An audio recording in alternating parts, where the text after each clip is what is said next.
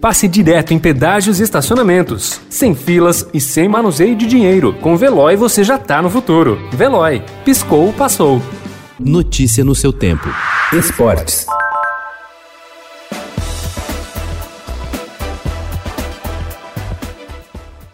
O último obstáculo do Palmeiras para chegar à final da Copa Libertadores é um time tradicional, bastante vencedor nos últimos anos e especialista em eliminar brasileiros de competições continentais. A partir das nove e meia da noite de hoje, na Argentina, o River Plate inicia a semifinal do torneio contra o time Alviverde, disposto a vencer pela sétima vez um confronto eliminatório diante de times do país.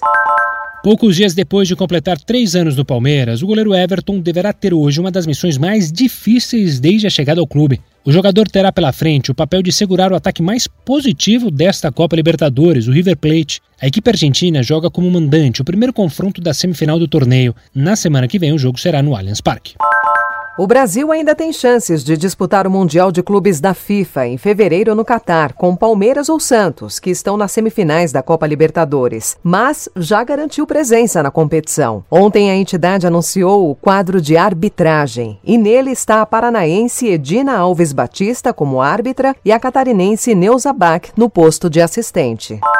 O novo presidente de São Paulo, Júlio Casares, prometeu aplicar mudanças significativas no clube durante sua gestão de três anos. Um dos principais focos será reduzir a dívida, avaliada em quase 600 milhões de reais, e também aproveitar mais as categorias de base. Nós assumimos uma luta, sabendo das suas dificuldades, mas sabendo que existe uma energia que veio de uma coalizão e que somou mais pessoas depois, e que agora tive notícia que mais gente está chegando, como é bom. Porque Juntos pelo São Paulo é isso é um movimento, é uma reconciliação do São Paulo com a sua origem.